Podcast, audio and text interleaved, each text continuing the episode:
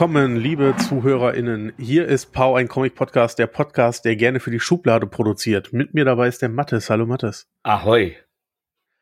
Ich habe es gerade schon angesprochen. Wir sagen heute mal nicht, welcher Teil ist, weil es ist vollkommen egal, weil diese Episode wird erstmal in die Schublade wandern. So ist äh, es. Denn in der Schublade liegen wiederum andere, die wir erst noch veröffentlichen werden. Und das dient, es wird heute, ich, kurz ist nicht richtig, weil es wird eine reguläre Folge mit mehreren Themen, aber eben mehrere Themen und keine Kaffeefolge. Und wir haben uns ja den Vorsatz äh, gefasst, euch regelmäßiger zu beglücken. Bis jetzt mm. klappt das ganz gut. Ich und, muss mal eben an, an die Tür gehen. Apropos beglücken, der Andreas geht einmal an die Tür. Ich erzähle währenddessen weiter, denn er hat ein Paket bekommen. Vermutlich sind es Comicbücher, wie in 80 Prozent der Fälle, die Andreas oder ich Post bekommen. Das freut Postboten sehr. Bei mir noch ein bisschen mehr als bei Andreas, denn ich wohne im dritten Stock. Ähm, ich wohne aber auch sehr urban, innerstädtisch. Das bedeutet, dass die Postboten sehr häufig das Paket mal zärtlicher und mal weniger zärtlich in den Flur werfen und äh, dann behaupten, sie hätten es mir persönlich zugestellt. Das funktioniert sehr häufig, weil Pakete, die ich bekomme, in der Regel ordentlich verpackt sind. Manchmal funktioniert das nicht. Ich äh, referierte gerade über Paketerhalt und Comicbücher. Ah, schön, schön. Ja, das heißt, du mal. musst gar nicht schneiden. Ich habe die Zeit wundervoll gefüllt. Äh, komm ein bisschen zu Atem. Ah, schön. So, und äh, ich war gerade dabei zu erzählen, dass wir bis jetzt ganz gut schaffen, es regelmäßiger zu machen. Und äh, wir glauben, dass ihr lieber öfter was von uns habt, als dass ihr immer sieben Wochen wartet und dafür dann immer äh, zwei Stunden äh, echte Gefühle Marathon bekommt. Dann lieber unechte Gefühle, dafür jede Woche. So. Nein, ich glaube, es ist auch für uns angenehmer, ähm, denn manchmal fällt es auch schwer, sich zu erinnern, wenn ein Buch so lange zurückliegt. Genau. Und wir das ganz gerne besprechen wollen. Da, das ist tatsächlich, manchmal hat man auch beim, bei der Vorbesprechung, merkt man dann so, oh ja, das ist, äh, haben wir jetzt äh, drei, vier Mal geschoben, da hätte ich noch mal reingucken müssen, war aber auch nicht mehr die Zeit für und äh, ja, dem wollen wir auch ein bisschen vorbeugen. Absolut. Die Sachen, die wir heute vorstellen, die haben wir alle in sehr frischer Erinnerung. Ja, sehr, sehr frisch bei mir. Dito. Ich habe auch äh, ein, ein, unser Hauptthema, das wir äh, beide gelesen haben, ist bei mir eine Woche her. Äh, die anderen beiden Bücher, die ich mitgebracht habe, habe ich vorgestern vollendet und äh, der, äh, da, das äh, große neue Mystery-Thema habe ich auch vor drei Tagen äh, Ach, cool. beendet, meine Notizen. Ja, da bin ich mal gespannt. Möchtest du, möchtest du das Geheimnis lüften? Das ja, ja. Ähm, tatsächlich äh, haben wir immer gesagt, dass wir einen, einen klaren Fokus auf äh, Comicbücher haben möchten. Ab und an machen wir eine kleine Ausnahme für Video- und Computerspiele, an die ich mein Herz verloren habe. Einige von euch finden es cool, andere ein bisschen weniger, aber äh, durchaus noch genug, dass man rechtfertigen kann, euch ab und an damit zu belästigen. Wir haben jetzt mal was ganz Neues versucht und ich habe ein Gesellschaftsspiel also ein unelektronisches Spiel mitgebracht, das zudem auch noch einen ganz klaren ähm, Comic Querverweis hat und haben uns vorher Gedanken drüber gemacht, ob ich das im Blog vorstelle oder im Podcast. Aber ich glaube, dass viele von euch das cool finden könnten. Und da dürft ihr uns gerne Feedback zu geben auf den üblichen Wegen per E-Mail, Social Media oder in unserem Discord, wo viele nette Menschen regelmäßig über hier vorgestellte Themen oder artverwandte diskutieren. Ja, ja. und ähm, dieses Gesellschaftsspiel äh, erscheint in Deutschland beim Spieleverlag Asmodee, der ist hier ganz in der Nähe in Essen im Ruhrgebiet. Und ähm, die haben einige Marvel-Lizenzen, auf die ich jetzt ein Auge geworfen habe. Und am interessantesten, das hat mir ein äh, Arbeitskollege empfohlen, fand ich das Marvel Champions Kartenspiel. Ich nehme mir das gerade. Ah, ich habe immer ganz gerne das, was ich mir vorher angeschaut habe, in der Hand und schaue mir das dabei nochmal an. Ähm, ist eine große Box mit kap, äh, knapp 200 Karten. Es ist ein Kartenspiel. Und es spielt sich ein bisschen wie eins dieser klassischen Sammelkartenspiele. Marvel Snap ist jetzt in aller Munde, das ist rein elektronisch, aber vielleicht hat jemand von euch mal Magic oder Yu-Gi-Oh! oder Pokémon-Karten gespielt. wo man in der Regel zwei Spieler hat, die gegeneinander kämpfen und verschiedene Figuren ausspielen. Andreas, hast du sowas schon mal gespielt? Absolut. Und soll ich mal was erzählen? Was? Das Marvel-Spiel steht da unten bei mir. Und du hast es noch nie aufgemacht? Nee, ich hab's mir in dem, in der Phase geholt, wo wir hier umgezogen sind. Und ich Okay. war so naiv und dachte, ja, ja, nach dem Umzug guckst du da rein. das war so naiv. Naja, es steht unten. Aber ja, klar, äh, damals Pokémon-Karten habe ich gesammelt. Ähm, ich glaube, es war auch das Einzige. Und Magic, ganz viel Magic gespielt. Ja, ich habe irgendwann mit Sammelbarem aufgehört, weil ich da ja keinen Weg und kein Ziel finde und mich da immer selbst erziehen muss. Mhm. Ähm, Marvel Champions ist bedingt sammelbar, denn man kauft keine Booster-Päckchen, sondern man kauft Kästen oder komplette Decks. Es gibt ein Grundset, mehrere Erweiterungen, die auch in einem, in einem ähnlichen Ausmaß sind und immer einzelne Figuren, die man dazu kaufen kann.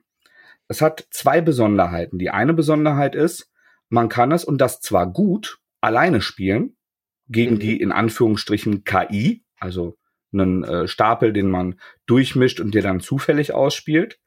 Und normalerweise bei solchen Sammelkartenspielen, zum Beispiel bei Marvel Snap, aber es gab noch viele andere Superhelden-Kartenspiele, ist es ja so, dass man ganz viele Figuren aus diesem Universum hat, die dann mal mehr und mal weniger sinnvoll miteinander interagieren. Aber eigentlich hat man ein Kartenspiel, wo halt diese, dieses Thema so drauf gedrückt ist Mhm. könnt, könnte man auch mit beliebigen anderen Franchises dann oft ersetzen.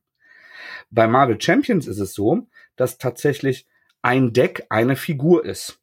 Also man ist dann Spider-Man oder Iron Man oder Black Panther oder She-Hulk oder Captain Marvel. Das äh, sind äh, einige der Figuren, die in diesem Hauptset, was ich jetzt gespielt habe, vorhanden sind. Und man spielt gegen ein Deck, das einen Bösewicht repräsentiert. Das sind in dem Fall ähm, Rhino, Claw und Ultron. Ich hoffe, ich habe niemanden vergessen. Das sind die, mit denen ich mich näher beschäftigt habe. Das Coole ist, so ein Deck sind dann halt nicht 500 Figuren, sondern das ist dann Spider-Man Mhm. mit mit äh, Special Moves, mit Sonderkräften, also äh, einen Gegner einnetzen oder den Spinnensinn aktivieren und deshalb früh etwas kommen sehen. Oder Tante May, die, wenn ich mich in mein alter Ego Peter Parker, äh, Peter Parker verwandle, ähm, bin ich für den Gegner unsichtbar. Das heißt also, ich verwandle mich in Peter Parker in meinem Zug und Rhino haut Spider-Man nicht weiter auf den Kopf, sondern bringt seinen Plan voran, die Bank auszurauben oder irgend, irgendwas aufzusprengen.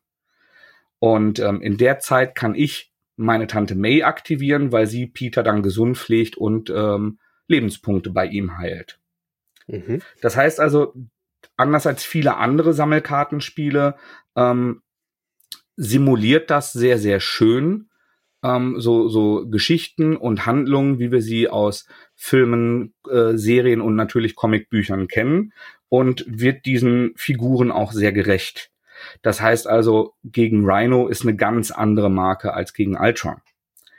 Und man kann auch kooperativ zusammenspielen. Das heißt, wir können uns jetzt an einen Tisch setzen, Emo, du und ich. Einer nimmt Spider-Man, einer nimmt äh, Iron Man, einer nimmt Black Panther oder She-Hulk oder Captain Marvel. Und ähm, die Gegner werden dann entsprechend stärker, wie es auch in einem Videospiel wäre. Wenn mehrere Spieler zusammenspielen, dann äh, haben die noch andere ähm, Funktionen, dann sind die zäher drauf. Mhm. Und es gibt Verstehe, sehr, sehr viele Optionen. Also man kann Gegner betäuben, benommen machen. Man kann Assistenten ins Spiel bringen, die dann auch passend sind. Also bei Spider-Man sind das häufig so kleinere New Yorker Helden wie, äh, wie Daredevil oder ähm, Jessica Jones. Ja. Und genauso können die Gegner eben Schergen auf den Plan bringen, die äh, weniger Lebenspunkte haben und weniger Verweildauer, aber eben das Blatt wenden können. Und ich glaube, dass das echt gerade für Comic-affine Leute ähm, eine ne interessante Sache ist, weil es A auch alleine funktioniert. Ich weiß aus unserem Discord, dass wir ähm, sehr, sehr viele ähm, Menschen 30 und aufwärts mit Familie sind, wo der Tag in der Regel um neun, halb zehn endet und man auch nicht immer ähm, Freunde parat hat.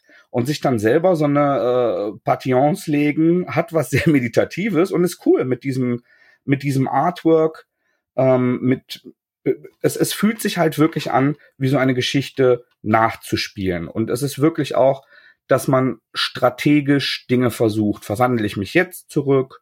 Mache ich diesen Spezialangriff jetzt? Habe ich dann gleich nicht mehr die Möglichkeit, mich zu verteidigen und werde ich dann vielleicht äh, übermannt? Ähm, mir hat das sehr viel Spaß gemacht und ich werde mir äh, gerne noch weitere Komponenten davon anschauen. Ähm, ich habe jetzt ein Auge geworfen, es gibt so eine Ergänzungsbox mit diversen Spider-Man-Figuren, also Venom als Gegner, ähm, Gwen Stacy respektive Ghost Spider und Miles Morales ähm, als spielbare Charaktere. Und es gibt eben auch ganz viele Einzeldecks, mit äh, spielbaren Charakteren. Äh, demnächst erscheint Psylocke, es gibt einen Gambit, einen Wolverine.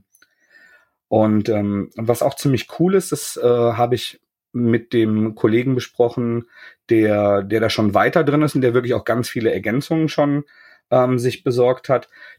Teilweise können die auch miteinander interagieren. Das heißt also, wenn ich Colossus und Wolverine habe, können die auch so ein Cannonball Special machen. Oder so, so gemeinsame Team-Moves, wie sie in den Comics stattfinden. Ah, okay, also es bringt auch was, sich mit vielleicht Freunden abzusprechen, so sagen, wenn du dir den holst, hol ich mir den. Ganz genau. Ja. ja. Ähm, damals die Spiele hat ja so ein bisschen ausgemacht, dass ich auch mein Deck ein bisschen verändern konnte, aber das klang eben bei dir so. Also die Helden sind schon fest, das Deck. Ist jetzt nicht so, dass ich noch weitere Karten dazu kaufen kann und dann muss ich mich entscheiden. Ich darf höchstens 30 Karten im Deck haben. Äh, also tatsächlich beides. Du, ah, okay. du bekommst vorgefertigte Decks also es gibt auch so Disziplinen. Ein Deck enthält Spider-Man-spezifische Karten, enthält so Basiskarten, generische und eben eine Disziplin. Bei Spider-Man ist es, glaube ich, Gerechtigkeit. Es gibt aber auch Aggression als Disziplin. Und man kann selber Deckbuilding machen. Das heißt also, du kannst jetzt einen aggressiven Spider-Man spielen, um ein Szenario, wo äh, irgendwie äh, das irgendjemand, den, den er besonders gern hat, äh, gefangen wurde oder bedroht ist, um, um mhm. das zu simulieren. Deckbuilding existiert. Es ist nicht ganz so komplex äh, und ganz so offen wie in anderen Systemen. Aber man kann das machen. Es besteht aber relativ wenig Notwendigkeit, weil die vorgegebenen Decks sehr gut funktionieren. Ja. Ähm, und bereits sehr viele Spieloptionen zulassen. Also du hast bei diesem Grundset, das äh, kostet, glaube ich, knapp 50 Euro ähm, mit diesen ähm, 200 Karten und da hast du halt schon drei Villains und ähm, vier oder fünf Helden drin. Ja, brauche ich dieses Grunddeck denn? Oder äh, könnte ich eigentlich auch starten und mir irgendein Deck kaufen? Weiß ich offen gesagt, also das bezweifle ich, weil in einem Grunddeck die Marker drin sind. Die könnte man theoretisch ersetzen, ah, okay. ja. weil du kannst dir auch betäubt auf einen Zettel schreiben oder Glasperlen äh, statt Lebenspunkte verwenden oder so. Aber das Grundregelwerk und die Marker ähm, und es gibt so Lebenspunktschieber, die halte ich schon für ganz schick und sinnvoll. Und es sind ausgeglichene, ähm, interessante Charaktere auch drin. Alles, ja, also, verstehe ich. Also es ist theoretisch sinnvoll äh, möglich. Ich habe noch nicht geschaut, ob es die Regeln, wie das sehr häufig bei modernen Gesellschaftsspielen ist, auch zum Download auf der Asmodee-Seite gibt. Das würde mich nicht wundern, das passiert oft. Und äh, dann könnte man theoretisch auch so ein Heldendeck einzeln kaufen, dann hat man aber kein Schurkendeck. Mhm. Ne? Interessant. Ja, ich, ich muss da auch unbedingt noch reingucken. Ich finde, das klingt super spannend. Ich also komplex gerne und ist es. Da, darf man sich dazu sagen, das ist der eine Downer. Da muss man sich mit beschäftigen. Und am Anfang, wenn du es auspackst und versuchst, die Decks zusammenzulegen, die ich jetzt auch mit Gummibändern zusammen, also du hast Listen dabei, da, wir empfehlen diese Karte, wir empfehlen diese Karte. Am Anfang ist das komplex, ist das viel Terminologie und ich empfehle ein YouTube-Video einfach dazu zu gucken. Es gibt ganz viele Leute, die auch auf Deutsch, ich habe ein gutes, unaufgeregtes äh, deutsches YouTube-Video, das reiche ich noch nach, das äh, schreiben wir in die Show Notes oder in Discord rein. Ähm, und das sollte man schon vorher einmal sich so erklären lassen, dass es lebendiger und aufschlussreicher als die etwas knappe Anleitung. Okay. Aber es Aber spannend, finde ich. Es ist Bombenspaß. Sehr gut. Sehr cool. Gibt, äh, aber Andreas, was, was hast du gelesen? Ich, ähm, äh, ich habe passend zum heutigen Tag, es wird gleich sehr superheldenlastig bei uns. Ja, ja. Ähm, und ich habe eine etwas außergewöhnliche Superheldenreihe gelesen aus dem Splitter Verlag. Und zwar habe ich gelesen Adventure Man. Ähm, in Adventure Man, das ist jetzt der zweite Band raus, ich umreiß trotzdem mal so grob, worum es geht. Ich glaube, dann, dann kann ich besser erklären, worum es im zweiten Band geht. In Adventure Man ähm, geht es eigentlich um Claire, die mit ihrem Sohn zusammen lebt, alleinerziehend ist und den Buchladen ihrer Mutter übernommen hat. Mhm. Und die beiden sind Fans von Adventure Man, was eine Pulp-Reihe ist, die die beiden immer gerne gelesen haben. Und darin geht's halt um, um diesen Titelhelden und seine Truppe und die bekämpfen so typische Pulp Bösewichte, so äh, Baro, äh, Baroness Bizarre ist da, glaube ich, eine. Also ne, man kann sich ungefähr vorstellen wahrscheinlich, mhm. äh, in welche Richtung das geht. Und eines Tages kriegt die einen ganz besonderen dieser Romane äh, geschenkt und beim Lesen erwacht diese Welt auf mal zum Leben und nicht, dass sie da irgendwie reingesogen wird, sondern in der Jetztzeit wird sie zur Adventure Man und all diese Bösewichte tauchen auf. Mhm. Ähm, und das ist da, wo der zweite Band dann ansetzt. Also im ersten kriegen wir so ein bisschen die Szenario und die Welt erklärt und auf mal ist sie Adventure Man und alles wird wahr, was in diesen Pulp-Romanen steht. Trotzdem ist weiter ihre Familie da. Sie befindet sich in der jetzigen Zeit. Äh, und im zweiten Band ist so ein bisschen, ähm, dass, dass sie ihre Truppe oder dass die ersten Figuren der Truppe wieder zurückkommen, ähm, dass die ersten großen Bösewichte sich zeigen und sie so ein bisschen in diese Welt hineinfindet, die, äh, die sich da geöffnet hat die sie natürlich aus den Romanen kennt und ihr Sohn ist großer Fan und so. Ähm, aber es liest sich, am Anfang habe ich gedacht, das soll so ein bisschen eine Hommage sein an diese Pipe-Geschichten, weil mhm. genauso liest sich's auch, genauso funktionieren die Figuren, genauso funktionieren die Dialoge, die sind teilweise sehr platt und dadurch auch sehr lustig, aber gewollt lustig. Ähm, auch so, so coole Heldensprüche, die dann natürlich, dann müssen wir jetzt die Welt retten. Okay, alles klar. Dann geh du mal die Welt retten. So Actionfilm-One-Liner. Ja, genau, genau so. Genau so. Ähm, aber ist ganz schön, in dem Moment, wo man denkt, so, ja, habe ich jetzt verstanden, okay, ist eine Hommage, leg ich zur Seite, da fängt es halt an, auch eine eigene Geschichte zu erzählen und diese Welt mit eigenen Regeln zu bestücken. Mhm. Äh, und das macht dann schon Spaß, wenn du irgendwie siehst, was macht das denn mit den Bewohnern, dadurch, dass das wieder zurückkommt. Ähm, Gebäude stehen auf mal in der Stadt und diese Welt wird sehr, sehr lebendig. Ähm, hat mir sehr viel Spaß gemacht. Ähm, geschrieben von Matt Fraction. Äh, gezeichnet haben, äh, hat das, äh, das Ehepaar Dodson. Und ähm, die kennt man aus der, aus der Welt wahrscheinlich auch Terry Dodson und Rachel Dodson. Mhm. Und die haben so einen, einen sehr cleanen Strich. Also äh, Terry ist derjenige, der zeichnet, Rachel inkt und Terry ist dann wiederum der Kolorist dahinter. Und äh, ein sehr, sehr moderner, cleaner Strich, ähm, was wir so aus Superhelden-Genres auch viel kennen. Daher kommen die beiden auch ganz viel, haben Batman und so gemacht. Aber dann kommen halt die Farben dazu, die sehr gedeckt sind, sehr zurückhaltend sind und so ein bisschen auch dieses, dadurch wirkt es auch wie dieses Pulp-Papier, wie diese verblichenen Hefte, die ich zumindest dann immer sofort im Kopf habe, wenn ich an Pulp-Hefte denke. Ja, absolut. Und das passt dann wunderbar äh, auch atmosphärisch halt ineinander. Weil du wirklich das Gefühl hast, das ist so eine alte Geschichte. Und ähm, es ist auch alles ein bisschen zeitlos gezeichnet. Ähm, es wird ganz wild durcheinander gewürfelt und das macht mir auf jeden Fall viel Spaß. Die Downside von dem Ganzen ist, die Zusammenstellung der Sammelbände ist irgendwie ganz seltsam. Ähm, wir haben im ersten Band hatten wir, glaube ich, ähm, die 1 bis 4, ich gucke mal nach, genau, Kapitel 1 bis 4 und im zweiten haben wir 5 bis 9 es ist aber mit neun noch gar nicht zu Ende. Also die haben irgendwie äh, Ende 2022, glaube ich, haben die eine kurze Pause gemacht. Oder was heißt eine kurze? Die haben eine Pause gemacht. Äh, und seitdem ist nichts erschienen. Und ich habe jetzt eben extra nochmal nachgeguckt. Auf Twitter hat Terry Dodson vor einem Tag getwittert, dass es jetzt bald weitergehen soll. Und das ist ein bisschen unbefriedigend, wenn du halt so eine Zusammenstellung hast und da können Splitter nichts dafür, das ist auch im Englischen so erschienen. Äh, und am Ende hast du nicht das Ende, sondern mhm. du bist so mhm. mittendrin. Und liest halt das letzte Kapitel aus und denkst, ja, und jetzt? Okay.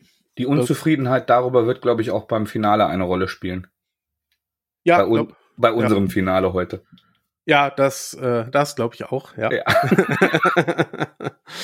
ähm, genau. Und das ist, das ist die einzige Downside, die ich dabei habe. Ansonsten, wer darauf steht. Ne, man muss da natürlich gut mit klarkommen, dass die Dialoge manchmal so ein bisschen Fritte sind, dass äh, die Gegenspieler, aber auch die Helden einem gewissen Klischee nicht, sich nicht entbehren können. Ähm, natürlich wird damit gespielt, dass sie eine Frau ist, aber Adventure Man heißt und alle um hier drum herum versuchen dann irgendwie Adventure Man oder Adventure Mom oder so daraus zu machen. Mhm. Und sie wehrt sich da mit Händen und Füßen gegen. Ähm, alles das sind so Side Facts, mit denen muss man gut klarkommen können, aber dann macht das auch wirklich Spaß. Aber gut, das versucht das Ding ja auch gar nicht zu verstecken, das, das Artwork und der, der ganze äh, Marketing-Approach, das ist ja, also da, da weißt du ja, was du bekommst. Ah, und genau das bekommt man auch. Ne? Man braucht nicht glauben, dass es da, schafft, darüber hinaus zu wachsen. Und ich glaube, es will auch gar nicht darüber hinaus wachsen. Ähm, es ist einfach ein, eine coole, unterhaltsame Geschichte, äh, die das, dieses komplette Klischee einfach bedient. Ich finde das, auch, das klingt auch. sehr charming. Vor allem, wenn es sich selber nicht immer so ernst nimmt und so. Ja, absolut. Ich hoffe halt, dass ich überhaupt noch in den dritten Band reinkomme oder das, ne, weil wenn man mittendrin aufhört, ist halt immer doof. Und äh, da muss ich dann gucken, ob ich den zweiten noch mal lesen muss, mhm. äh, um da irgendwie am Ball zu bleiben. Verstehe ich gut. Ja, aber das war so das, das erste aus meiner Kiste. Ähm, du hast was recht Aktuelles gelesen. Ja, auch absichtlich, weil du hast ja gerade von äh, coolen One-Linern und Sprüchen ja. äh, gesprochen. Und es ist ein neuer Marvel-Film im Kino. Und nach, ich ich würde sagen, gefühlt in meinem Umfeld so einer gewissen Ernüchterung und Depression, was Superheldenkino angeht, scheinen viele Leute sehr glücklich mit Guardians of the Galaxy 3 zu sein. Ja. Äh, mir hat auch großen Spaß gemacht und ich war ja einer dieser, die sehr ernüchtert waren ja. die letzten Male. Und ähm, vielleicht ist auch Spaß, doch, der hat mir Spaß gemacht. Ich war da gerne im Kino und habe mir den gerne angeguckt. Ich habe die Gelegenheit noch nicht gehabt, hoffe, ich sehe es wie du. Wir sind uns ja auch gerne mal sehr uneins, wie bei der fantastischen She-Hulk-Serie, mhm. mit der du nichts mehr sagen darfst. ja, irgendwann äh, gucke ich mir diese fantastische auch nochmal an, ja. Aber ähm, ich habe das zum Anlass genommen, weil natürlich möchte ich auch noch ins Kino gehen, wenn ich es denn endlich schaffe. Und ich habe es zum Anlass genommen, mir mal aus dem natürlich parallel äh, erscheinenden reichhaltigen Angebot an Guardians of the Galaxy Comics äh, mir mal eins, zwei rauszunehmen. Ich habe auch gar nicht so tief reingeguckt, was es ist. Einfach ene, mene, mene, mu gesagt. Und ähm, habe mich für Guardians of the Galaxy die Anthologie Wächter des Alls entschieden und für Guardians of the Galaxy Geschichten aus dem All. ich weiß, was das Marketing da gemacht hat. Ich jetzt auch, ähm, denn es ist Etikettenschwindel. Also auf, okay. dem, auf dem Cover sehen wir äh, Drax und äh, Rocket, die äh, irgendwelche ähm, monströsen Würmer äh, zerballern und zerfetzen. Ähm, geschrieben von äh, Gary Duggan mhm. und diverse Künstler. Es enthält aber die Guardians of the Infinity von 2016. Ich glaube, es ist der zweite Run, nagelt mich nicht drauf fest. Da gab es, glaube ich, äh, mehrere Runs. Ja, ist der zweite Run, äh, Run äh, 2016. Und die Guardians of the Infinity waren halt eine neue Aufteilung. Da ist unter anderem äh, Ben Grimm das Ding dabei. Ähm, Agent Venom, also hier äh, Flash, äh, Flash Thompson äh, Venom. Das Ding ist, das sind einzelne Episoden, das ist keine zusammenhängende epische Geschichte, sondern ähm, tatsächlich häufig auch humoristische, äh, charmante Geschichten mit sehr wechselhafter ähm, visueller Präsentation. Also ich würde auch nicht sagen, dass da irgendwas äh, kompletter Käse bei ist, aber der, der Detailgrad ist ähm, sehr unterschiedlich, der Aufwand ist sehr unterschiedlich. Die sind alle charming, aber ich glaube, wer jetzt im Moment Guardians of the Galaxy Bücher kauft, der möchte die Truppe aus dem Film. Denn, und das muss man ja auch mal sagen, die Guardians of the Galaxy waren vorher so eine, so eine kosmische C-Truppe. Diese Teamzusammenstellung gab es etwas früher, ähm, parallel zu diesem Annihilation-Event. Äh, Emu könnte euch Autoren und Jahre genau sagen. Ich bin sicher, auch der eine oder andere Zuhörer weiß das besser als ich. Ähm, ich habe aber damals, weil ich von den Filmen so ultra geflasht war, das sind auch eigentlich bis heute meine Lieblings-Marvel-Filme. Ich finde, je leichtherziger und lustiger die sind, umso besser zünden die für meinen persönlichen Geschmack. Und ähm, diese Truppe gab es dann schon mal früher, aber deutlich ernster, ohne, ohne diesen Glücksritter-Charme, den, den James Gunn da reingebracht hat. Der hat das sehr gefärbt. Ja, und ähm, das hätte ich erwartet und das bekommt man eingeschränkt. Weil ein Teil der Figuren, die hier auftauchen, also vor allem äh, Rocket, Drax und Groot, die ähm, verkörpern auch das, was sie im Film sind. es ist nicht einfach nur Sprücheklopferei, sondern es erforscht teilweise auch ähm, die, die Gefühle der Charaktere und hat tatsächlich auch ein paar schöne sentimentale Einblicke. Gerade ganz am Anfang äh, die, die erste Story mit Ben Grimm, wo es um Arena-Kämpfe geht und darum, wa warum er das macht und warum er den auf den Kopf haut und dass, dass er sich quasi ähm, aus, aus so einer Depression da wieder rausboxt und dann irgendwann einen, einen finalen Kampf gegen alle bestreitet, den, den er verlieren soll. Und äh, da hat er so, so einen herrlichen und ähm, ja, einen, einen sehr schönen, nachvollziehbaren inneren Monolog. Mhm. es ist, sind eingeschränkt nur die Guardians, äh, die man erwartet. Wer interessant findet, wie, wie sich die Truppe ähm, danach weiterentwickelt, ähm, nachdem Comics und Filme halbwegs en par sind, da kommen wir gleich nochmal drauf, für den ist das interessant. Bisschen cringe fand ich die, äh, cringe sagen jetzt junge Leute, deshalb mache ich das auch, ich bin sehr jung. äh, ja, ja, ja. Nicht das Heft, wo Ben Grimm mit Groot zusammen durch seine New Yorker Hood geht und auch so mega lässige 90s Hip-Hop-Klamotten anhat. Die Guardians der Lower East Side heißt das. Ähm, ich weiß nicht, ob das einer von Run DMC geschrieben oder gezeichnet hat. Aber das, das war weit weg von mir. Das, das äh, hat, hat für mehr Erstaunen als Freude gesorgt. Ist aber äh, kein, kein Käse. Das ist halt eine, eine humoristische Nummer, die, glaube ich, vor allem ähm, Leute, die, die, die mit diesem 90s Hip-Hop was zu tun haben, ähm, Spaß machen wird. Ja, äh, krudes Ding, komisches Ding, bisschen schade, dass man Guardians of the Galaxy draufschreibt und da vielleicht beim einen oder anderen falsche Erwartungen weckt. Ja, gerade durchs Cover wahrscheinlich, ne? Also. Genau, also das ist, das hätte man wirklich eleganter lösen können, finde ich. Aber das ist kein schlechtes Buch. Muss man. Nee, ja, aber ich was man verstehe deine Kritik. Ähm, ich bin fast immer begeistert von den äh, Anthologien bei Panini. Und es ist diesmal nicht anders. Ähm, dickes, mattes Papier, wie üblich. Sehr wertiger Eindruck. Dieser ähm, matte Einband, der auch sehr schick aussieht, aber wirklich schnell ranzig wird. Da muss man gut drauf aufpassen. Weil die, hast du auch so matte Hardcover zu Hause von Panini? Ja, absolut. Das, äh, die nebeneinander im Regal zu stellen, ist äh, immer eine Herausforderung. Die kriegen super schnell Kratzer, ja, da muss man ein bisschen ja. auf. Aber schick ist es, ähm, die Papier und Druck sind super. Ah, Druck bei äh, Guardians of äh, Infinity, die jetzt äh, Galaxy hier heißen, waren tatsächlich auch einige Seiten im ersten Viertel sahen so nach verschobenen Druckplatten aus. Also dass du so chromatische Aberration hast, dass irgendwie das Rot ein bisschen verschoben zum Grün scheint und so. Ein, zwei Millimeter. Kein Totalausfall, aber ärgerlich. Ja, absolut. Ähm, bei der Anthologie ist das anders. Die sieht äh, durchgehend super aus. Und ähm, wie so häufig ist das eine, ja, vor allem eine Origin-Kollektion. Und die ist hier halt besonders spannend. Weil wenn ich das erste Mal einen Avengers-Film gucke und mir dann eine Avengers-Anthologie äh, in, in die Hand nehme, dann weiß ich viele Sachen schon aus dem Film. Dann weiß ich aus dem Iron Man-Film, wie er seine Rüstung bekommt. Die, ähm, die Origins von diesen sehr bunt zusammengewürfelten Guardians-Figuren, die teilweise auch ganz anders, ähm, ganz andere Charaktere vorher waren. Ähm, das ist sehr, sehr spannend zusammengestellt. Ja. Und ähm, gipfelt dann am Ende und da ist es wie üblich ein bisschen schwierig.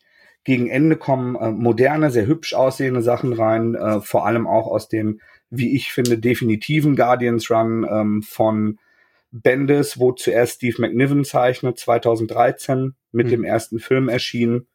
Äh, Space Avengers heißt die Story hier. Ich glaube, so hieß auch der erste, ähm, das erste Paperback.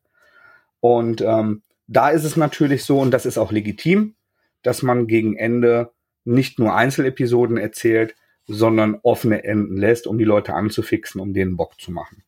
Ja, darum geht es ja in dem Moment auch. Genau. Aber das ist, ähm, die Zusammenstellung ist exzellent. Es sind sehr gute ähm, ge gewohnt sehr gute redaktionelle Texte dabei, die das gut ergänzen. Und das ist ein super Nachschlagewerk, ein super Geschenk für Leute, die jetzt geflasht von den Filmen sind. Wenn man halt sagt, hey, ich habe äh, entweder mich interessiert das selbst oder ich habe jetzt ähm, Leute in meinem Umfeld, die die fanden die Filme total cool und ich möchte die ans Lesen kriegen. Dafür sind äh, die wie gemacht und ich hatte wieder richtig Freude. Also viele von diesen Stories habe ich mir mal auf Marvel Unlimited oder so durchgelesen, als ich äh, selber so frisch beeindruckt von den Filmen war. Und die sind halt, also gerade Groot und Rocket sind ultra obskur am Anfang auch. Das, das fällt, fällt sehr aus dem Rahmen von, äh, von Marvel Comics auch für diese Zeit. Und das macht echt Spaß. Ach cool. Ja, die Anthologien mag ich auch gerne und die kann man wirklich gut verschenken falls man jemanden hat, der sich dafür interessiert. Da kann man genau. auch mal gucken bei, bei Panini, die haben da mittlerweile eine ganze Reihe von. Richtig coole Sachen bei. Also hier ist übrigens, ah, guck mal hier, da ist äh, in dem Band auch, ich habe es fast unterschlagen, 2008 äh, war diese die erste Gruppenzusammenstellung äh, Star-Lord, äh, Rocket, Drax, Groot, die, die noch in diesem etwas düstereren, ernsteren Ambiente ist. Ja, die man dann auch hinterher für die Filme übernommen hat, ja. Genau, und dann aber halt äh, das, das Ganze sehr aufgespaßt hat. Und es geht hin äh, bis hin zum, äh, zur ersten Story, zum, zum ersten Part aus der Donny Cates äh, Geschichte mit dem Ghost Rider dabei 2019. Also wirklich mhm. eine sehr umfassende, schöne, große Sammlung mit 35, nicht mehr so, äh, so sehr günstig wie, wie die Anthologien vor zwei Jahren noch so waren, aber Papier ist teurer geworden und ich finde es immer noch ein guter Bang for the Buck. Ja, absolut. absolut. Die Dinger lohnen sich einfach, wenn man, wenn man das ganz gerne lesen möchte. Yes. Wollen wir einfach nochmal Superhelden machen jetzt? Ja, dann, dann machen wir jetzt einfach nochmal Superhelden, bevor wir zum gemeinsamen Thema kommen. Äh, ich habe auch etwas gelesen, was mich sehr begeistert hat. Und zwar habe ich gelesen den DC Black Label Titel Catwoman Lonely City. Mhm. Äh, der zweite Band wurde ja auch zwischenzeitlich mal verschoben. Ich glaube, der war schon irgendwann für Ende letzten Jahres angekündigt und wurde dann auf Anfang diesen Jahres geschoben, wenn ich mich richtig erinnere. Und äh, Black Label sagt uns ja immer schon, dass es eine Alternativstory ist. Also dass es gar nicht darum geht, das irgendwie in irgendeiner Kontinuität spielen zu lassen, sondern ein Kreativteam, in diesem Fall ein Kreativer, und zwar Cliff äh, Chiang, kriegt die Freiheit, etwas zu Catwoman zu erzählen. Mhm. Und er holt sich so ein bisschen so eine Old Woman Catwoman. Und zwar war äh, Catwoman zehn Jahre im Knast und kommt wieder raus. Und wir haben so ein bisschen zwei Storylines. Zum einen wird uns erzählt, was ist vor zehn Jahren passiert, wie ist sie ins Gefängnis gekommen. Ein großer Spoiler ist nicht, dass zum Beispiel Batman tot ist ähm, und mittlerweile Two-Face der Bürgermeister der Stadt ist und eine, naja, äh, er eine, eine Diktatur errichtet hat mit einer privaten Armee, die auf die Straßen aufpasst. Ähm, die Kriminalität ist also so niedrig wie nie, weil aber auch niemand irgendwas äh, sich erlauben darf auf der Straße. Also ein bisschen wie Hamburg zu Scholz-Zeiten. Ja, so ein, so ein bisschen. so ein bisschen. ähm, und Catwoman muss halt in dieser neuen Welt klarkommen. Sie, sie versucht in ihre alte Wohnung zu kommen, hat da aber schon Probleme. Ähm, ihr wird irgendwie klar gemacht, dass sie sich elektronisch registrieren muss. Ähm, die ganze Stadt ist aufgeregt, weil halt Catwoman offiziell aus dem Gefängnis entlassen wird. Und sie wird auch offiziell angemahnt, dass sie bloß nicht äh, kriminell sein soll. Aber wie Catwoman halt so ist, sie kann das einfach nicht lassen und stellt sich sogar ein Team zusammen aus verschiedensten gealterten Charakteren. Das, und da möchte ich gar nicht vorwegnehmen, äh, worum es da so geht. Die, ich möchte eher darauf eingehen, warum mich das Ganze so begeistert hat. Das Ganze hat nämlich zwei Elemente. Zum mhm. einen wirkt es sehr, sehr frisch, sehr schön. Es ist eine schöne Perspektive und ähm, rückt Catwoman in ein äh, Licht, wo es nicht darum geht, dass sie einfach irgendwie gut aussieht und deswegen durchkommt oder irgendwie Batman hinter ihr her ist, weil sie halt irgendwie die schöne Frau ist, sondern man sieht wirklich den Struggle, den sie hat, den Struggle, den sie vor zehn Jahren hatte und jetzt auch, wie sie ein, ein Fuß äh, auf den Boden bekommt, gleichzeitig aber immer noch halt eine Meisterdiebin ist. Es gibt viele schöne Meta-Anspielungen auf ihre alten Kostüme. Ähm, sie trifft jemanden, der dann irgendwie sagt, oh, ich habe ein Poster von dir an der Wand und als er dann ausspricht, welches, welches Kostüm sie darauf anhat, fällt ihm dann auch auf, warum er sie an der Wand hängen hat. ähm, mit diesem engen Latex-Kostüm. Und auf der anderen Seite ist da aber diese unfassbar gute optische Aufarbeitung äh, von Cliff Chiang. Den kennt man vielleicht von Paper Girls zusammen mit ja, ja, ja. Genau, und der hat einen sehr, sehr ähm, modernen, clean Stil. Aber vor allem hat er optisches Erzählen für mich verstanden. Ich bin über diese Seiten geflogen, obwohl da nicht wenig Text drauf ist. Ähm, aber ich musste mich nicht anstrengen. Ich musste nie gucken, wo muss ich als nächstes hin? Wie funktioniert diese Seite? Wie ist die Panelaufteilung? Sondern du bist da so durchgeflogen, weil alles klar war, weil für dich alles, weil für mich persönlich einfach alles funktioniert hat. Ein Bild hat so ins nächste äh, übergegriffen. Mhm. Und seine Kolorierung fand ich auch interessant, weil er kaum wirklich mit Schatten arbeitet, sondern er arbeitet oft nur mit, mit vollflächiger Kolorierung. Und wenn er irgendwo einen Schatten haben will, macht das halt komplett schwarz. Da hast du keine Abstufung drin. Und der, der hat auch, ähm, also wenn ich an Paper Girls denke, hat er ja auch so ähm, gerne, gerne so Vintage-Farbschemata und auch gar nicht so viele Farben, eher so genau drei, das, maximal ja. vier pro Seite. Genau, und das macht er hier nämlich auch. Ja. Und äh, gerade auch so, er weiß dann auch ganz genau, wie man Splash-Pages einsetzt, weil du hast so ein paar Szenen, wo ich sofort dachte, boah, geil, das als Poster und ich würde es mir auch an die Wand hängen. Ähm, richtig, richtig toll, hat mir sehr viel Spaß gemacht. Und das sind jetzt zwei Alben, ähm, die da rausgekommen sind bei Panini, in diesem wirklich breiten Albenformat. Da kann man jetzt wieder lange diskutieren, muss das sein, muss das nicht sein. Ich finde gerade für seine Bilder ähm, ist das eine sehr, ein sehr schönes Format, um das zu genießen. Ja. Und mir hat das sehr viel Spaß gemacht, das so auf der Couch zu lesen. Ich finde auch gut, wenn man visuellere Titel einfach auch visueller präsentiert und nicht in, in so einem kleinen äh, Standardformat. Und ähm, wie, wie ist das mit den Preisen? Das sind, sind dann ja dünner Alben, ne? Ja, 20 Euro pro Album. Okay. Und das sind wie viele Seiten je? Ähm, Circa? Oh, das zweite ist sogar 22. Ähm, ist aber auch, wie gesagt, später rausgekommen. Also sind halt ich würde sagen 120 pro, pro Album. Ja, aber es ist doch auch, wenn, wenn du dann so ein großformatiges Ding. Ich recherchiere. Knapp, knapp 40 Euro und dann hast du 240 Seiten, finde ich das jetzt auch. Ich finde es jetzt auch nicht. Nicht, nicht exorbitant teuer, gemessen an, an, den, an den Preisgestaltungen, die Marvel DC bei Panini in Deutschland nun mal genau. haben. Ah, da kann man, kann man jetzt grundlegend drüber streiten, inwiefern der Preis äh, gerechtfertigt kalkuliert ist, aber ich finde Beide 108 Seiten habe ich doch gut geraten. Ja, ja bin, ich, bin ich auch dabei. Also na klar, es wäre günstiger gewesen als Paperback in einem großen.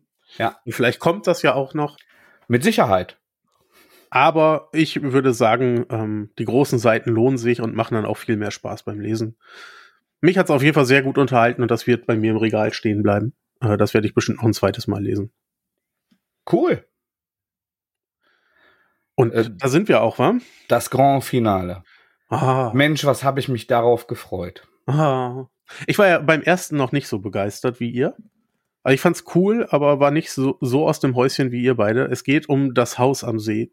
Band 2 und wie wir dachten, äh, der Abschluss von dem Ganzen. Ja. Also den Elefanten im Raum können wir, glaube ich, ähm, direkt jetzt benennen.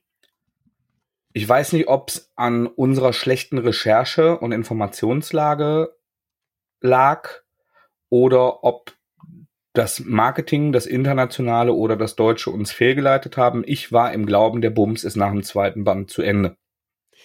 Ja, es ist ja auch eine Art Ende, aber halt auch irgendwie nicht. Also eher nicht. Ja. Das, wir, wir werden jetzt nicht spoilern, habt keine Sorge, denn also vielleicht sollten wir am Anfang für die Leute, die die erste äh, Folge nicht gehört haben, die Prämisse, denn da das passiert in den ersten fünf bis zehn Seiten, auch wenn es sich anhört, als wenn wir das äh, die große Auflösung verraten. Die Prämisse ist, ein alter Schulfreund ruft seine Freunde ähm, zusammen, die sollen alle mal wieder äh, in sein schönes Haus am See kommen. Er lädt die alle ein, spendiert denen teilweise Flugtickets. Richtig schickes äh, Riesen-Villending, die machen Party und ähm, haben früher alle untereinander, mal war der mit dem zusammen, mal waren, äh, war sie mit ihr besser befreundet. Und die arbeiten alle so ihre Vergangenheit auf und trinken und feiern und machen Party und kriegen alle auf einmal SMS und Anrufe und Nachrichten, dass es außerhalb äh, dieses Anwesens äh, Glut und Feuer und biblische Vernichtung regnet und alle sterben.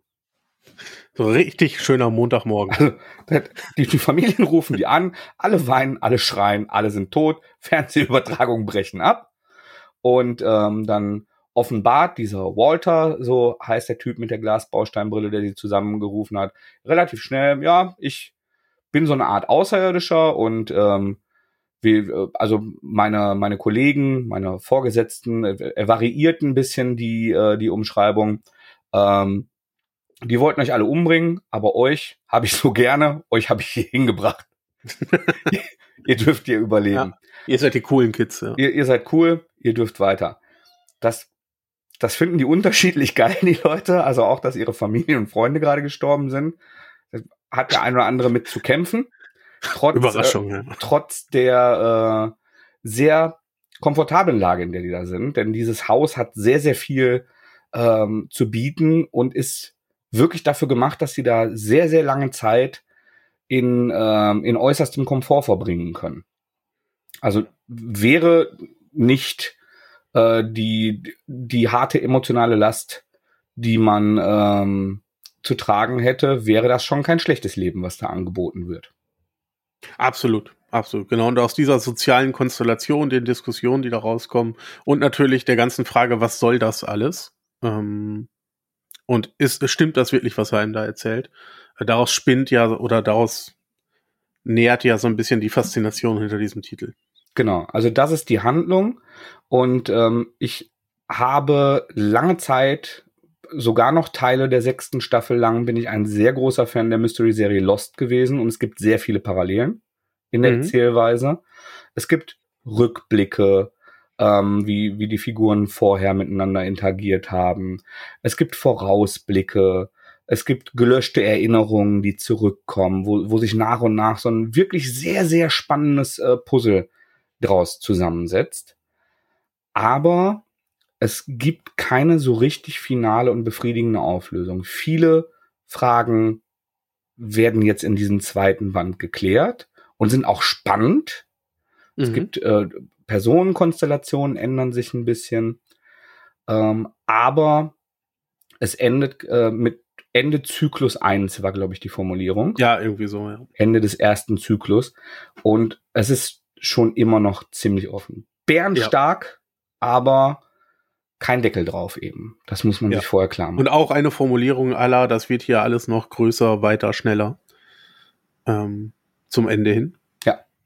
Und aber mir hat der zweite, muss ich ehrlich sagen, ich fand den ersten ja nur ganz cool, aber mir fehlt ja so ein bisschen das Ziel, auf das man hingearbeitet hat. Ja. Ähm, das hat mir beim zweiten deutlich besser gefallen, weil durch diese Änderung der Personenkonstellation, durch ein paar andere Kniffe, hatte man irgendwann gab es halt ein Ziel, auch für die, auch für die Figuren, denn du als Leser bist genauso unwissend wie die Figuren. Das ist eigentlich ganz schön gelöst. Also du bist nicht irgendwie allwissend und beobachtest die nur so ein bisschen und denkst ja, haha, aber ich weiß ja schon, was mit euch passiert ist. Nein, du bist beim Lesen genauso unwissend wie die Figuren in dieser Handlung und entdeckst das mit denen. Und da hättest du jetzt auch endlich mal ein, etwas, woran du dich festhalten konntest, wo du sagst, okay, da wollt ihr jetzt hin, da gehe ich mit, das möchte ich gerne mit euch erkunden. Ja. Ähm, und war nicht ganz so chaotisch wie im ersten Band. Das hat mir sehr, sehr gut gefallen. Also ich bin sehr begeistert, ist einer meiner Lieblingstitel locker der letzten fünf bis zehn Jahre. So mhm. begeistert bin ich. Es ist aber nicht frei von Fehlern. Also über die noch nicht vorhandene Auflösung, das ist kein Fehler. Da ist, sind irgendwo Informationen falsch geflossen. Äh, und wo da der Kommunikationsfehler war, da möchte ich mich auch gar nicht freisprechen aus dieser äh, Kette. Das, äh, das will ich weder rekonstruieren noch Schuld zuweisen. Ähm, etwas Probleme habe ich damit, dass wir verhältnismäßig viele Charaktere haben, die echt unterschiedlich stark beleuchtet werden. Mhm. Verstehe ich, ja. Das heißt also, einige bleiben für mich echt immer noch form- und farblos. Mag sein, dass ein zweiter und dritter Zyklus ähm, das ändert. Ähm, die, die etwas diffusen Zeichnungen sorgen für eine, eine sehr tolle, ähm, mysteriöse Atmosphäre, sorgen aber auch dafür, dass ich nicht immer Charaktere auf Anhieb unterscheiden kann. Ja, da scheint, da scheint der James Tinney auch drauf zu stehen, sich für seine eigenen Werke Zeichner zu suchen. Man denke auch an Department of Truth. Ja, ganz genau. Also das ist auch ein, ein stimmt. Das ist vielleicht bin ich ein Tinian-Fan und habe es noch gar nicht äh, realisiert. Ähm, Genau, also das, das ist ganz, ganz ähnlich. Das finde ich auch auf eine ähnliche Weise großartig. Und das, dieses Indifferente in, auf der grafischen Seite macht einen großen Reiz aus, sorgt aber auch dafür, dass ich nicht immer an, an Charaktere emotional so anheften kann und die so gut jederzeit unterscheiden und überblicken kann, ähm, wie ich das gerne würde. Und das stört bei mir persönlich, das kann aber auch ein persönliches Problem sein, manchmal ein bisschen die Immersion, dann komme ich ein bisschen raus. Okay. Also so richtig emotional anknüpfen konnte ich sowieso an die Figuren nicht. Hm. Und ich frage mich auch, wie viel von, äh, von Tinian in, in dem Walter steckt. Also mhm. ob, auch optisch gab es so ein, zwei Cover, wo ich dachte, na, da haben sie dich doch nachgezeichnet. Ja. Äh, zumindest in Teilen. Bist du ein Alien, das uns alle töten wird und nur Leser deiner Bücher retten wird? Das ist dann okay für mich. Aber ähm, wo wollte ich drauf hinaus? Genau, ich konnte emotional sowieso nicht stark anknüpfen. Ja. Ähm, ich fand eher die Prämisse spannend und wollte dann wissen, was dahinter steht. Daher hat mich das gar nicht so stark gestört. Hm. Und ich bin jetzt halt, ich fand ein bisschen störend oder ein bisschen misleading waren vor allen Dingen in den ersten Heften immer diese Rückblicke, die man hatte. Äh, die ersten zwei, drei Seiten. Ja. Weil die, weiß ich nicht, irgendwie, man weiß nicht mal, wann die entstanden sind. Ähm, auch nach diesem Buch nicht. Und das finde ich ein bisschen, fand ich ein bisschen komisch. Ich dachte, das ist so das, worauf wir zusteuern. Aber das finde ich gerade das Spannende. Und das war ja auch gerade das Spannende bei Lost. Und ganz ehrlich, schreibt mir jetzt keiner wegen Spoilern, wegen einer 20 Jahre alten Serie hier. Ich weiß, es sind nur 10, 15. Aber ja. ähm, da war ja auch das Spannende, dass du teilweise nicht wusstest, in welcher Zeit, an welchem Ort du dich gerade befindest, weil im Vordergrund eben die charakterliche Entwicklung stand. Weil im Vordergrund die Erfahrung stand, die die Figur jetzt gemacht hat. Und erst hinterher kriegst du den Kontext dazu und dann wird's so spannend, weil du dann die, den, äh, ja, den Zeitpunkt, den Status der Figur besser einordnen kannst. Ja, absolut. Vielleicht bin ich auch nur enttäuscht, weil ich auch dachte, dass es hier nach zu Ende ist und die ganze Zeit gewartet habe, ja. dass dieser Moment kommt. Und ich habe es mir schon fast gedacht, weil als ich im vorletzten Heft war und gelesen habe, dachte ich irgendwann, das kriegt ihr doch alles nicht mehr aufgelöst. Ja, ja genau. Also ich habe das auch kommen sehen. So, also ganz ehrlich, und ich habe es mir dann auch ein bisschen, also ich war enttäuscht, dass es nicht abgeschlossen ist, aber ich habe mir die die letzten zwei Hefte lang auch gedacht, boah, bitte lasst euch dann einfach noch Platz offen weiter zu erzählen, bevor ihr jetzt gleich ganz ja. große Büffelkacke verzapft und, äh, und äh, schnell zu Ende huscht. Absolut. Es gibt am Ende so eine Entscheidung, die die treffen müssen in der Gruppe. Ja. Und ich hatte ein bisschen Angst, dass das hinter die Lösung für das Problem ist. Ja. Das kann es doch jetzt nicht sein. Also darauf haben wir gewartet und war es dann ja auch Gott sei Dank nicht. Aber da hatte ich auch kurz so eine Angst, dass jetzt irgendwie das ist die Lösung hinterher für alle Probleme und äh, weiß nicht, alle gehen nach Hause, sind glücklich, keine Ahnung, was dann danach gekommen wäre und hatte da auch ein bisschen Angst vor. Und daher ist natürlich jetzt irgendwie ein zweiter und vielleicht auch noch ein dritter Zyklus äh, viel spannender, als wenn man es einfach so beendet hätte auf Zwang zum Ende. Mhm. Aber wie verbleiben wir im Großen? Also es hat ja Spaß gemacht. So. Also ich bleibe bei dem, was ich gesagt habe, ist für mich einer der besten Titel der letzten fünf bis zehn Jahre. Ja. So, so weit würde ich bei mir nicht gehen. Das kann noch zerstört werden. er hat alle Möglichkeiten, ja.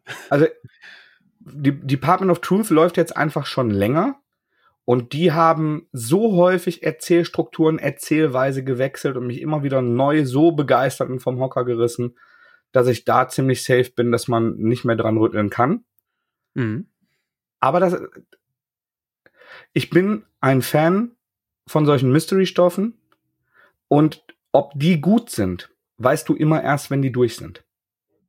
Und ja, das, ist, da, das ist halt das Kritische daran, sich auf bei, bei einem Medium, was lang erzählt wird, wie Fernsehserie oder wie ein Comicbuch, was, was halt nicht ein Film ist oder ein Roman, wo du am Ende sagen kannst, äh, wie, ob das fantastisch war, sondern wo du über Jahre das begleiten und vielleicht auch nochmal Reread machen musst, ist natürlich ein anderer äh, zeitlicher und emotionaler Invest. Aber ich stehe drauf. Und die beiden Sachen sind äh, extrem verheißungsvoll, finde ich.